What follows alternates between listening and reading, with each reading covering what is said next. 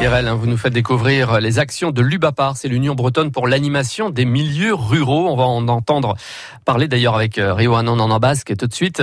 Euh, parlons solidarité et mutualisation des moyens. Alors l'UBAPAR regroupe des associations hein, qui travaillent à animer nos, territoires en Bretagne, des Ulumamir, des Tiarvro, hein, vous en avez peut-être près de chez vous, le centre forêt Bocage aussi en centre-Bretagne ou encore l'EPAL à Brest. L'UBAPAR souhaite rassembler et contribuer à la formation pour cela de 40 associations adhérentes.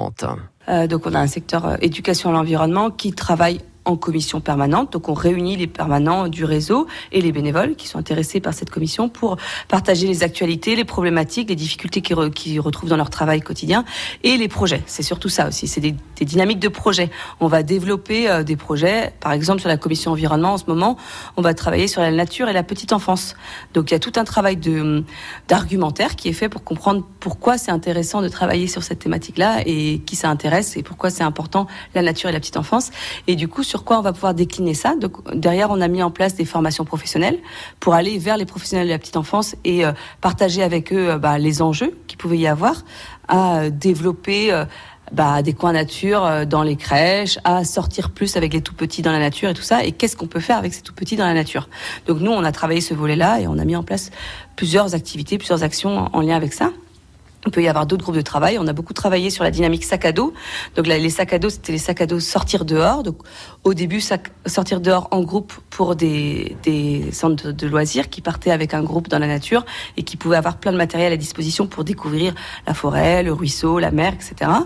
Et euh, de ces sacs à dos, là, on, a fait aussi des sacs à dos de territoire. Donc certaines communes, collectivités ou associations travaillent avec nous pour développer un, un itinéraire euh, dans un espace plutôt naturel et on s'arrête à certains endroits pour mettre en valeur en fait bah, des centres d'intérêt en fait de, cet itinéraire là. Donc toujours centré nature, hein. nature et patrimoine parfois. Euh, ça, bah, par exemple, la Maison des Abers a, un sac à dos, euh, à l'écomusée des Monts aussi un sac à dos, l'Ulamir Ebroglazic avait fait aussi un sac à dos famille, voilà, donc euh, il y a toute une dynamique là-dessus. Et donc euh, les autres secteurs, donc il y a un secteur sur le BAFA et BAFD, donc en français et en breton, donc on propose des formations, des stages un peu partout en Bretagne, donc environ une quinzaine de stages, donc que ce soit pour former des animateurs volontaires ou des directeurs volontaires en centre de loisirs ou en séjour de vacances. On, a d'autres commissions, hein, on a d'autres secteurs thématiques, donc on a travaillé sur l'informatique et les logiciels libres. Donc nous, c'est quelque chose qui nous importe aussi depuis très longtemps, c'était de, voir en fait l'informatisation dans les structures, mais, mais de faire en sorte que ça reste un moyen de travail et qu'on reste, qu'on maîtrise en fait l'outil informatique et qu'il soit au, service en fait des activités et des actions qu'on met en, place en fait. on en a base qu'à l'Union bretonne pour l'animation des milieux ruraux. Il est 6h29.